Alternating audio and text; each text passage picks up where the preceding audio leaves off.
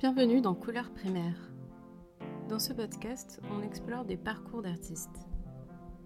Pour moi, un ou une artiste, c'est avant tout une personne qui ressent le besoin de faire de l'art, quelle que soit sa forme. Pour d'autres, c'est un mot pompeux ou un qualificatif qu'elles et ils ne se sentent pas légitimes à employer.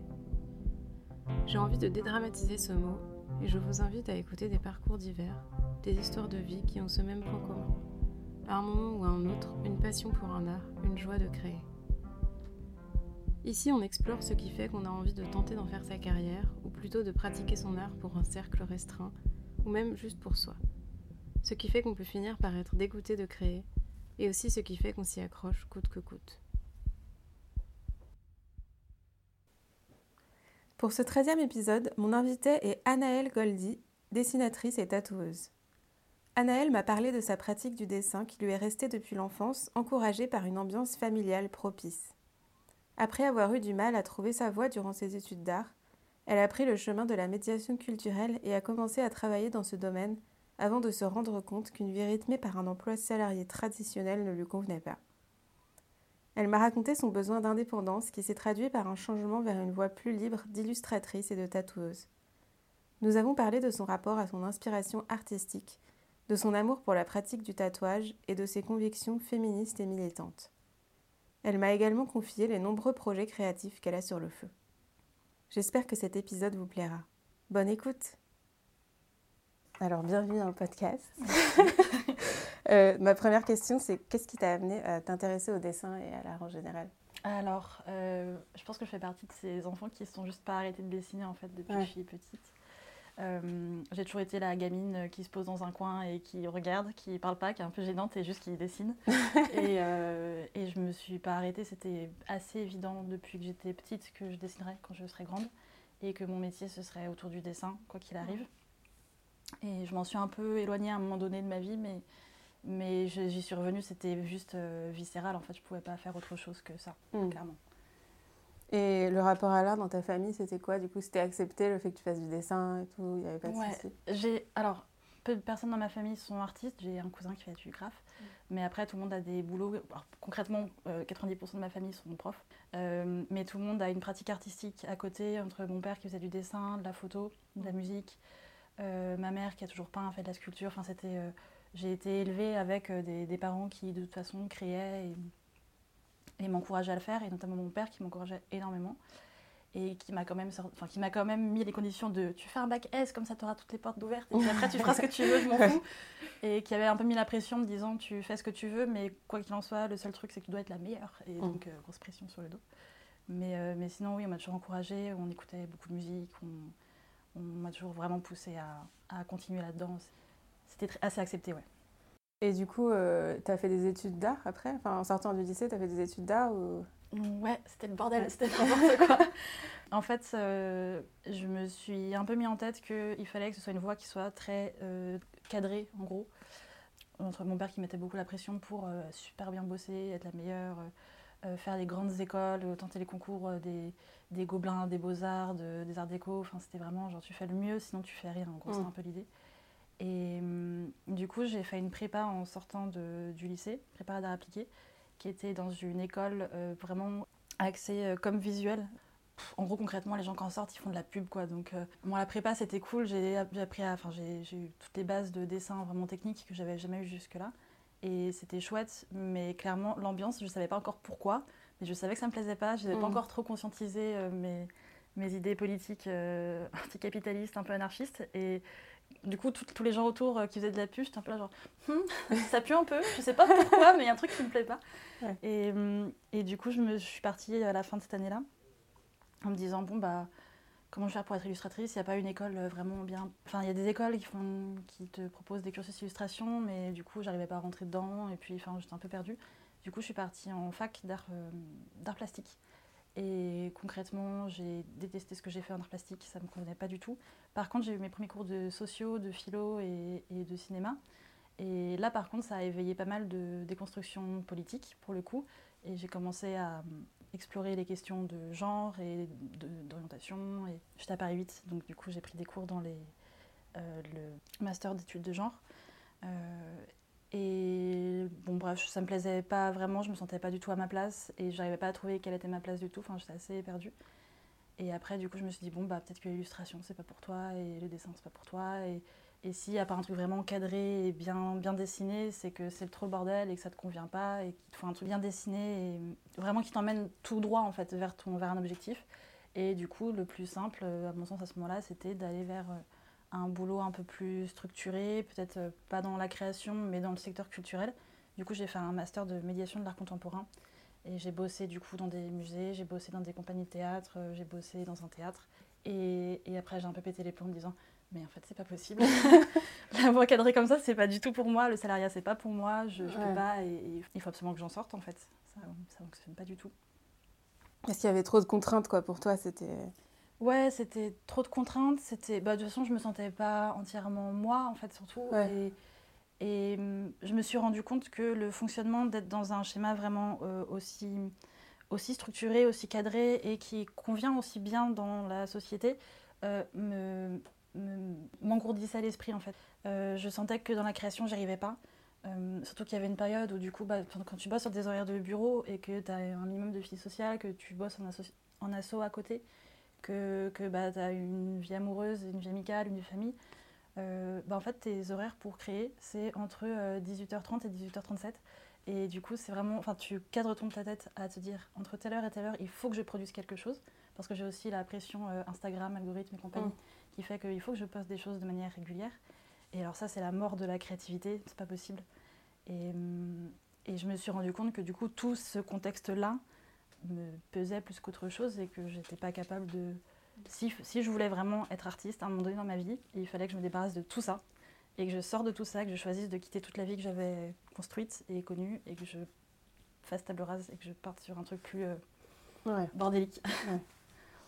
Et euh, je, je t'ai pas posé la question tout à l'heure, mais du coup, au niveau des études d'art, comment tu as su t'orienter? Est-ce que c'était genre le lycée qui t'a orienté ou c'était ton entourage, Internet je sais quoi Alors du coup, le problème c'était justement que je me suis pas du tout orientée et que je suis allée dans un peu le premier truc qui, Mm. qui m'a dit oui et dans lequel je me sentais assez à l'aise. En fait, euh, dans les recherches que j'avais faites, j'avais spoté surtout les manas qui me permettaient de rentrer après dans des lycées pro style Estienne. C'était ça que je visais à la base.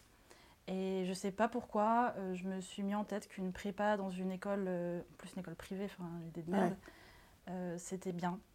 Et que c'était moins de contraintes, c'était pas un concours, c'était moins stressant, juste il y avait un rendez-vous. Et, et du coup, j'y suis allée. Enfin, mes études, en fait, ça a été surtout du, euh, une petite feuille que tu as laissée euh, s'envoler dans le vent et tu vois où est-ce qu'elle se pose. Et concrètement, c'est comme ça que j'ai fait mes études. J'ai pas Ouais. réfléchi. J'ai oh, une porte ouverte, bon, j'y vais. voilà. Ouais, je vois. Et euh, du coup, le tatouage, c'est arrivé quand? Parce qu'à la base, tu étais plutôt dans l'illustration, c'est ça Ou Ouais. t'as tout- un peu toujours eu en tête le tatouage ou... J'ai, sans vouloir trop me l'avouer, j'ai toujours eu en tête le tatouage, mais au départ, c'était illustration. Je voulais, quand j'étais petite, je voulais faire euh, illustratrice jeunesse, je pense comme de- beaucoup de, d'enfants qui veulent faire du, du dessin. Mais que je- depuis que je suis gamine, je suis folle amoureuse du tatouage. J'ai fait chier mes parents depuis que j'ai 14 ans pour avoir des tatouages. et j'ai attendu le temps qu'il fallait. Mais ça a toujours été là et concrètement, euh, bah, je suis je suis un peu recouverte. Euh, et ça a toujours été un amour vraiment très très fort pour, euh, pour cet art-là. Et comment ça a commencé? Je crois que en fait, le moment où je me suis ça a vraiment fait déclic pour le tatouage, c'est quand mon Adelph allait se marier. Son cadeau de. Donc, euh, c'était quelqu'un qui n'était pas du tout tatoué, mais qui s'y intéressait un petit peu. Mais du coup, bref, j'avais un Mm. peu envie de, de la pousser vers ça. Euh, et du coup, comme cadeau de mariage, je lui ai dessiné son premier tatouage. Donc, c'était une baleine avec une constellation. Et donc, je l'ai accompagné se faire tatouer. Et quand je regardais, du coup, le tatoueur en train de bosser, en train de tatouer mon dessin, sachant que c'était le même tatoueur qui avait tatoué une autre amie à moi avec qui, à qui j'avais dessiné un tatouage précédemment, je me suis dit, mais c'est c'est pas normal en fait, c'est moi qui devrais être sur cette chaise en train de le faire. Pour quelle Ouais. raison j'y suis pas et je suis pas en train de tatouer mon propre dessin, je pourrais avoir toutes les, toutes les skills et c'est un truc qui me plaît et, c'est évident en fait. c'est J'aime pas dire que c'est naturel, mais là ça me semblait tellement. C'est débordé de moi, de... c'est évident que c'est ma voix en fait, c'est vers là. Donc du coup, je- le jour même, j'ai envoyé un message à- sur le compte euh, Insta de, de Mutante, qui est le shop privé de la mutinerie, en disant Salut, vous avez des valeurs cool, j'adore la mutinerie, je voudrais tatouer, est-ce qu'il y a moyen de tatouer avec vous? Et du coup, ça a commencé, pas vraiment comme ça, mais plus ou moins comme ça. Là, du coup, à partir de là, c'était plié, je savais que mon objectif à cette sur cette fin d'année-là, c'était de trouver un apprentissage, de commencer à tatouer. Et après, on verra comment ça évolue, mais à partir de là, j'ai pas lâché. Et euh, du coup, euh, quand on pense au tatouage, c'est vrai que c'est on pense à un milieu plutôt genre hétéro, masculin et sexiste dans l'ensemble. et du coup, euh, voilà, je me demandais toi euh, comment du coup, euh, si comment tu vivais ça et enfin, est-ce que est-ce que c'est quelque chose que tu as pu ressentir ou tu as pu directement aller éviter le, ah, truc J'ai esquivé comme les chats qui aiment pas se faire toucher. J'ai ouh là là non, je m'approche pas de ça. Euh, bah forcément déjà en contactant euh, Mutante, je savais que j'allais tomber sur des tatoueuses qui seraient, euh, bon là en l'occurrence plutôt tatoueuses uniquement, qui seraient complètement, enfin autant que possible déconstruites mm. et, et, queer, et qui du coup seraient bah, bien plus bienveillantes que ce que je me faisais du monde du tatouage et ce qu'il est du coup. Et en fait, au fur et à mesure de mes rencontres, je pense que j'ai aussi quand même beaucoup de chance, c'est que j'arrive à pas mal filtrer assez vite les rencontres que je fais. Je, enfin, je touche du bois, c'est cool euh, que ça continue comme ça, mais je rencontre principalement des tatoueuses majoritairement et, et tatoueurs un peu qui sont assez déconstruits, qui sont euh, assez au fait des questions de féminisme et qui sont plutôt dans les mêmes vibes politiques que moi. Et donc j'arrive un peu à me pour l'instant, à pas souffrir de ça. En tout cas, après, on verra. Ça fait pas très longtemps que je tatoue au final. Mais c'est assez important. Et puis même dans, le rapport à la pratique, en fait, c'est quelque chose qui... Je supporterais pas, je pense, de bosser avec des gens qui... Enfin, le tatouage, c'est un acte qui est hyper intime, euh, autant physique que émotionnellement. Euh, quand quelqu'un vient se faire tatouer, il y a... Bon, des fois, c'est juste sur un coup de tête, un petit tatouage, mais ça reste quand même du coup une implication de ton corps. Euh, tu proposes une intimité de ton corps, euh, un temps de ta vie où tu vas être dans un moment un peu de douleur, mine de rien, où tu vas être dans une vulnérabilité. Et si en plus le tatouage que tu fais, c'est quelque chose qui a un impact émotionnel, ce qui arrive quand même pas mm. mal, et, que tu as envie d'en parler ou pas, mais peu importe, il y a quelque chose que tu viens proposer d'intime. Et en tant que personne qui tatoue, je trouve ça hyper important de le prendre en compte, et du coup d'être dans un rapport de, bah, où tu tu es dans la bienveillance totale, tu essaies de prendre soin de la personne, tu essaies d'être de, de, sûr d'ouvrir un, un, espace où la personne peut dire ce dont elle a envie de parler. Et du coup, ça c'est cool parce que je trouve ça trop chouette de, quand tu proposes ça, de voir que la personne en plus répond. Enfin, elle peut ne pas répondre, il n'y a pas de souci, mais si en plus la, personne euh, a envie de se livrer, je trouve qu'il y a un échange hyper fort de mmh. waouh, tu me proposes quelque chose de super intime, mais je suis hyper touchée et honorée. Et bah, du coup, c'est aussi hyper important pour moi de faire honneur à ça. Enfin, et quelqu'un qui n'est pas dans ce même état d'esprit et qui va juste être en train de charbonner, à te défoncer la peau et à pas comprendre tout l'impact de ce que tu fais sur la personne, ça me paraîtrait pas. C'est bon, important. c'est sûr. Et justement, je voulais te demander ce que tu aimais particulièrement dans le tatouage, genre par rapport à l'illustration. Euh, bah, je crois que c'est ça, c'est la rencontre de, de l'autre. Euh, j'adore l'illustration parce que c'est beaucoup plus. Alors c'est cool parce que je fais les deux, du coup, maintenant, euh, à peu près moitié-moitié. Et l'illustration, c'est un peu le moment de. Il y a moins de stress, je suis pas en train de tatouer quelqu'un pour toute la vie. Donc tu as toute la pression qui redescend et puis c'est beaucoup plus fluide, beaucoup plus. Et puis je fais beaucoup de projets perso aussi. Là, je vais commencer un projet d'écriture, euh, donc c'est, c'est de l'émotionnel, mais ça a un impact que moi. Donc le tatouage, ça a ce côté un peu stressant, malgré tout. Mais l'euphorie le, qu'il y a après un tatouage, de t'as rencontré quelqu'un de trop cool, parce qu'en plus, bah, j'ai de la chance, j'ai des clients et clientes qui sont trop sympas et, et qui, qui, ont trop des projets trop stylés, et du coup, bah, tu as des rencontres trop, enfin, trop chouettes qui se passent. Euh... Oh oui, chaton Pour ceux qui écoutent, Moucha vient de sauter brutalement sur elle pour faire un câlin. bon bah je prends, je viens de me faire euh, honorer par ce chat. Euh. Oui. Ouais, du coup, je suis assez. Euh, je pense que je me suis sentie très introvertie pendant très longtemps et je suis plus à l'aise dans les relations, dans les rapports une à une personne, parce que dans un groupe, je suis un peu perdue à genre, oh mon dieu, trop de style, personne, comment je fais? Je ne sais pas comment interagir. Et du coup, ouais, ça fait. Hum, c'est agréable, je trouve. Je pense que j'ai un côté, un côté un peu gênante parce que je suis quand même très. Hum, j'ai du mal à me concentrer. Du coup, je suis très vite éparpillée et donc je pense que je suis un peu un peu gênante quand les gens arrivent, mais, euh, mais après ça se pose et c'est cool. Ouais, ouais, ouais, ouais. Du coup, ça te laisse un moment vraiment intime et où il y a le temps, quoi, de... Ouais. Du coup, on pourrait parler de ton parcours d'illustratrice, enfin de, tes projets plutôt d'illustration. Parce que du coup, j'ai vu que tu avais fait des petites BD qui, qui avaient l'air autobiographiques. Et du coup, je me demandais, genre, est-ce que ça, c'est des projets euh, que tu voudrais publier Ou bien est-ce que tu t'envisages l'illustration que comme euh, un outil pour les autres? Enfin, je veux dire, avec quelqu'un qui écrirait un truc et toi, tu illustrerais ah ouais, non, pas du tout, ouais.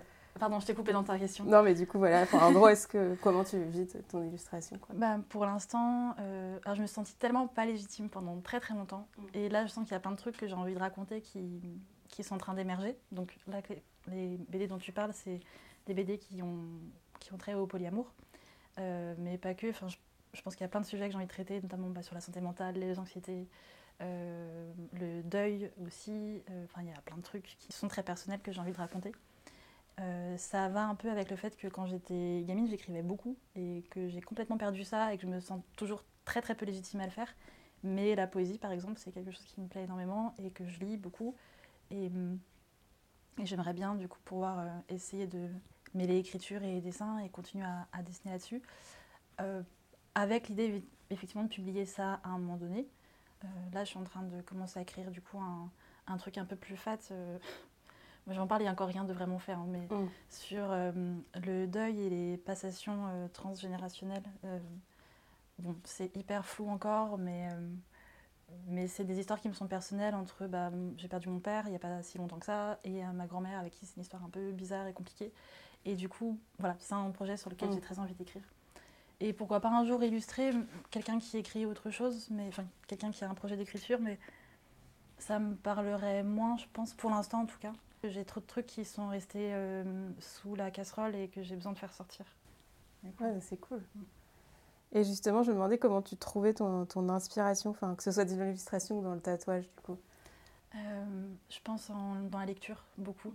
Euh, les mots, ça joue énormément, ça, ça crée des images mentales incroyables.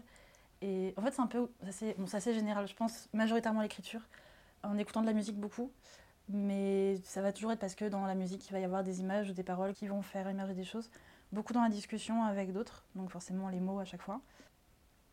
Oui, globalement, c'est un peu, c'est vraiment ça qui me porte le plus.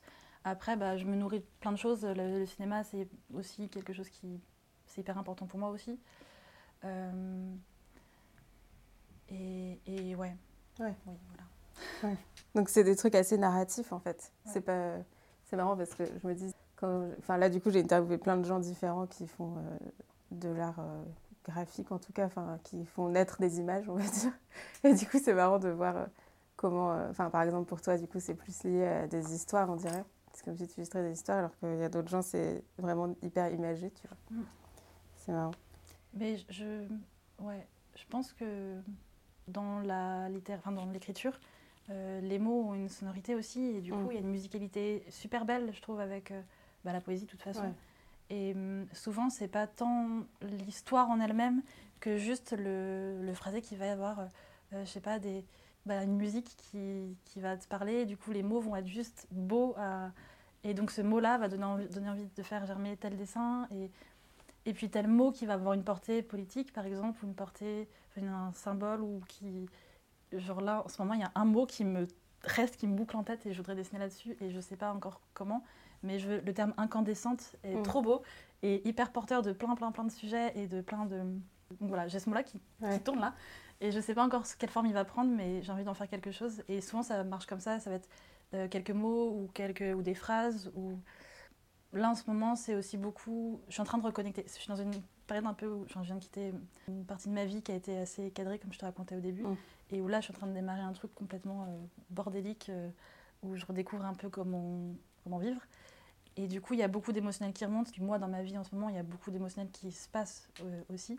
Et des moments, euh, du coup, de ma vie perso vont faire naître des images et des textes. Et du coup, ça va se faire mmh. boule de neige. Et mmh. voilà. Ouais. Ah, c'est cool. C'est comme une sorte d'association d'idées, en fait. Mmh. Euh, tu parles souvent de tes convictions féministes et de ton vécu queer dans tes, dans tes œuvres. Et du coup, je me demandais comment tu étais devenue féministe. ah, c'est dur comme question. euh, je... Comment je suis devenue féministe euh... oh là là. En plus, j'étais l'ado trop relou quand j'étais ado, du coup. Qui trouvait que les féministes étaient un combat gna gna gna. Et je crois que j'ai eu le déclic de début de déconstruction quand j'étais justement à la fac et que j'ai mes premiers cours de philo et où euh, je crois que c'est Bourdieu qui parle des, des, bah, des systèmes de domination et euh, notamment, notamment pour les personnes euh, de personnes blanches sur personnes racisées. Et j'ai commencé à lire ça et là je me dis genre ah ouais ah ouais, il y avait plein de trucs que j'avais pas compris. et du coup, ça a entraîné vraiment là un début de, de, relecture de plein de choses, de lecture de bouquins, d'articles, de, Et donc ça, ça, ça, a vraiment démarré là, à ce moment-là, je pense. Euh, donc bah, tard un peu, enfin quand j'avais 19-20 euh, ans, enfin tard, j'avais 19-20 ans. Et j'ai commencé du coup à militer dans des assos euh, à ce moment-là et hum, à essayer de rencontrer des gens et et puis c'est parti de là. Là, du coup, je suis bien moins dans des assauts vraiment purement politiques. J'essaye de créer d'autres choses pour militer à ma manière, parce que ça me ressemble plus d'être dans de la création. Euh, et j'ai plus trop le temps pour euh, faire du militantisme dans des assauts, ça me fait chier, mais ouais. j'essaie de faire autrement du coup. Ouais. Euh, bah, je voulais te demander comment tu vivais ton statut d'artiste, mais bon, on a peut-être un peu déjà parlé. Est-ce que tu vis de ton art ah, Je vis du chômage. Mais bah, franchement, c'est pas si pire que ça pour l'instant. J'avais un peu peur. En fait, là, du coup, à l'heure où on parle, nous sommes en 2021. Et l'année dernière, du coup, j'étais encore dans un boulot salarié euh, dans un théâtre. Euh, donc, je faisais en même temps que mon boulot salarié, du coup, j'avais l'illustration et le tatouage qui, du coup, j'étais complètement cassée. Et j'ai décidé pendant le, pendant le truc du Covid de quitter mon boulot en demandant une rupture conventionnelle. Et comme j'ai eu vraiment grave de la chance euh, et qu'ils étaient OK pour me porter sur mon projet, ils ont accepté. C'est cool. Ouais, j'ai vraiment. Enfin, je suis très privilégiée là-dessus, c'est quand même vraiment très très cool. Et donc j'ai quitté mon taf là euh, fin décembre. Et, et bah, même si je débute dans le tatouage et dans l'ILU, au final, euh, bah, ça se passe pas trop mal. Donc j'espère, je croise les doigts pour, pour que ça fonctionne assez bien, pour que d'ici la fin de mon chômage, je puisse en vivre à peu près. Et puis après, bah, il y a le RSA. mais oui, juste, je me demandais, parce que je connais rien au, tatouage et tout, mais du coup, est-ce que c'est entre guillemets facile de vivre du tatouage? Enfin, j'ai l'impression que c'est plus facile que genre l'illustration ou ouais. quoi, mais franchement, ouais, clairement. J'ai l'impression, bah, il y a une demande, une clientèle qui est vraiment beaucoup plus, plus présente que dans l'illustration, où là, il y a un marché, euh, il n'y a pas non plus mille choses à faire, il y a quand même beaucoup, beaucoup de gens qui dessinent. Et autant il y a beaucoup de tatoueurs et tatoueuses, mais, mais bon, bah, il y a quand même pas mal de clients. Et, et non, je pense que c'est. J'ai l'impression que c'est plus simple. Euh, après, il doit y avoir des moments euh, de haut et de bas. Et, et bon, je croise les doigts pour que ça marche plutôt bien. Pour l'instant, je pense que si je me démerde encore comme ça pendant un moment, je pense que je peux en vivre à un moment donné. Ouais. ce serait cool. C'est cool. Tout en laissant assez de temps pour, euh, bah, pour faire d'autres projets perso à côté aussi. Ok. Euh, et, malgré la pandémie, est-ce que tu as des projets futurs, des expositions, des ceci, cela euh, ah bah Alors, j'ai une liste de plein de trucs à raconter. euh, bah, S'il n'y a, pas de, a pas de reconfinement, mais bah là, du coup, en plus du tatouage, je suis en train du coup de, de recommencer à écrire. Donc, comme je te disais, il y a un projet de BD du coup sur question de deuil qui va me prendre pas mal de temps. Donc, je vais bosser beaucoup là-dessus. J'ai un projet aussi qui s'appelle, euh, qui est en train de naître, c'est un projet de collectif qui s'appelle Sous les projecteuses, qui, que j'ai fait avec une, du coup, une amie que j'ai rencontrée dans le spectacle vivant et avec qui on aimerait faire de la mise en réseau d'actrices au sens large, donc toutes les personnes qui travaillent dans le spectacle et dans l'art, mais vraiment principalement spectacle vivant, qui ne sont pas des mecs 6-7 euh, blancs, euh, qui ont besoin de valorisation de leur travail, qui auraient besoin de, de la mise en réseau pour faire du prêt, de l'aide financière, matérielle, de lieux, de, euh, d'idées, de conseils éventuellement, et de faire de la mise en réseau de rencontres aussi pour qu'il y ait des projets de gens qui ne se seraient pas forcément rencontrés, qui puissent se rencontrer. Et du coup, que le, le milieu euh, bah, d'artistes euh, en non-mixité choisie puisse essayer de se porter et de prendre un peu plus de place et, et de s'entraider parce que bah, dans le spectacle vivant, c'est un peu la merde, comme dans beaucoup finalement. Mais là, on se concentre un peu sur celui-là. Donc il y a ça sur lequel je, je commence à bosser. et à côté de ça, bah voilà, après j'ai mon taf dilu euh, qui prend un peu de temps. Et j'ai un projet de broderie aussi. et puis bon, bah après il y a souvent des trucs qui se rajoutent sur les piles et puis après euh, on voit, euh. Ah donc tu fais aussi de la broderie en plus? Ouais, j'ai en ce moment je suis en train d'essayer de toucher un peu à tout parce que je suis en train de redécouvrir le ah mais en fait créer ça peut être un truc hyper global où je me crée tout un monde et tout un univers où tout se répond. Et donc, du coup, je peux toucher à tout ce que je veux. Et au final, enfin, ce sera cool. Ah oui, il y a un autre truc aussi que je n'ai pas raconté. Bon, j'ai euh, du coup une de mes meilleures amies euh, qui a le podcast Clitosaure. On est en train de lancer une chaîne YouTube où du coup on reprend le principe de Clitosaure qui parle de, de questions euh, principalement de sexualité mais pas que sous, sous le prisme féministe. Et, et, notamment donc, sur ce projet-là, moi je voudrais me greffer en proposant avec elle un projet de pour l'instant, ça n'a pas encore de nom. Enfin, j'ai un nom pourri en tête, mais donc ça, le nom en attendant, ce serait Queer Trotter. Donc c'est nul. il est mignon, il est, parlant, mais, mais je suis pas hyper euh, sûre de moi. Et du coup, on voudrait pouvoir. Euh, enfin, en gros, l'idée, c'est parti du fait que quand je voyage, je me rends compte qu'il n'y a pas beaucoup d'endroits où mis en avant pour les personnes queer. Enfin, il y a c'est toujours un peu en background. Et hum, j'aimerais bien pouvoir euh, bah, faire des vidéos de voyage où je vais rencontrer des gens qui ont des initiatives euh, queer, féministes, euh, militantes dans des, dans des villes. Alors, du coup, pour l'instant, en Europe, enfin, pour l'instant, mmh. pour l'instant, je fais rien, en faire. Mais quand je pourrais voyager, du coup, plutôt en Europe pour l'instant, et puis après, on verra après, selon les finances. et voilà, faire un peu des guides de voyage queer. Ah ouais, ça serait cool, ça. Ouais. Ça, oui, ce serait chouette. Donc en vidéo, et, euh, et, puis du coup, on accent un peu le truc aussi sur euh, un truc, euh, bah, redécouvrir les villes aussi sous le prisme du véganisme, parce que ah ça non plus, il n'y a pas grand-chose qui est mis en avant quand tu voyages, c'est un peu galère. Donc voilà, des tas de projets qui se rajoutent dans la pile des projets, et puis bah, je les fais quand j'aurai le temps et quand je pourrai. Ouais, super. Ok, bon bah, est-ce que tu voulais ajouter des choses? Je crois que c'est tout. C'est bon? Ouais. Alors, c'est la Annelle du futur qui est rentrée chez elle. et en fait, sur le chemin, il y a plein de trucs qui me sont, qui me sont passés en tête en me disant Putain, mince, j'ai oublié de parler de ça et de ça et de ça. Et, j'étais un peu frustrée, du coup. Euh, c'était un peu le matin, j'étais un peu crevée. Et, du coup, bref, le cerveau n'était pas connecté. Euh, à plusieurs reprises, on a parlé de, euh, de narration, de texte et d'histoire surtout ouais, d'histoire personnelle, intime. Et tu m'as posé la question à un moment donné de est-ce que qu'est-ce que j'aimais dans le tatouage? Et en fait, je pense que j'ai un peu omis ça. J'ai commencé à le dire sans vraiment le dire. Et je pense que c'est une question un peu qui, une réponse plutôt qui est globale dans le tatouage et dans le dessin et dans l'art en général. C'est la, la délicatesse de l'intime en fait qui me porte beaucoup, enfin qui me porte, qui me, me rend très émotionnelle. Euh, en fait, euh, j'ai été longtemps très déconnectée de mes émotions. Euh, bah, parce que bail de santé mentale, vie très cadrée qui te met des œillères pour pas voir plein de choses et ne pas ressentir plein de choses parce que sinon c'est le bordel. problèmes perso, familiaux qui font que bah, bah tu, tu t'écopes en fait si tu mets de côté et tu oublies de. Enfin, t'essayes de ne pas ressentir. Et en fait, ça a un peu fait cocotte minute aussi. Euh, il y a un moment donné où j'ai, où j'ai un peu explosé et, et, j'ai eu besoin de sortir un peu de, tous les cadres que je m'étais construit. Donc, euh, travail salarié, relations euh, exclusives, vie dans un appart, enfin bref, une vie, enfin je vis dans un appart, mais une manière de vivre, le fait de ne pas être en phase complètement avec toutes ces convictions. Euh, de, enfin bref, plein plein de choses. Et du coup, j'ai un peu envoyé bouler tout ça un peu d'un coup et j'ai un peu compris en fait. J'ai mis du temps avant de comprendre pourquoi j'avais besoin de ça.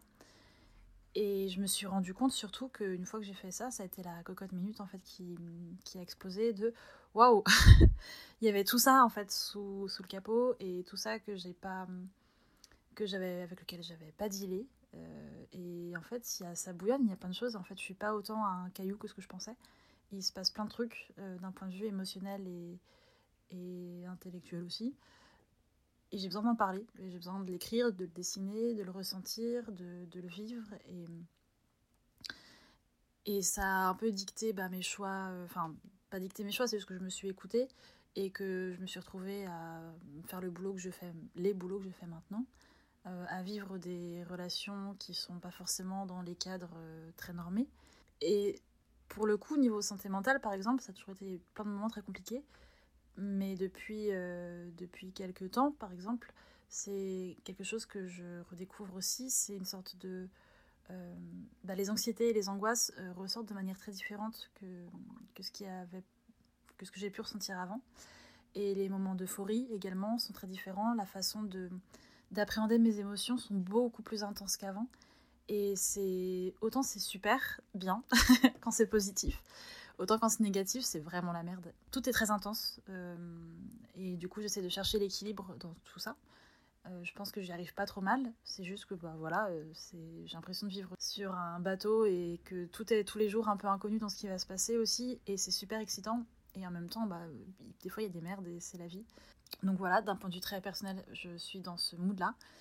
Et le truc, c'est que du coup, tout ça, j'ai eu besoin d'en parler, de l'écrire, et je sens qu'en fait, ça nourrit, ça s'auto-nourrit en fait. C'est que plus j'y pense, plus je réfléchis, plus émotionnellement il se passe des choses, plus il se passe des choses, et bah, plus j'ai envie d'y penser, d'y réfléchir, plus je change des trucs, et plus j'avance dans certaines réflexions, et plus ça me donne envie de créer de nouvelles choses, et ainsi de suite. Et du coup, j'ai pas inventé l'eau chaude et euh, je suis pas en train de. Je suis un peu en train de faire genre j'explique ce que c'est la créativité.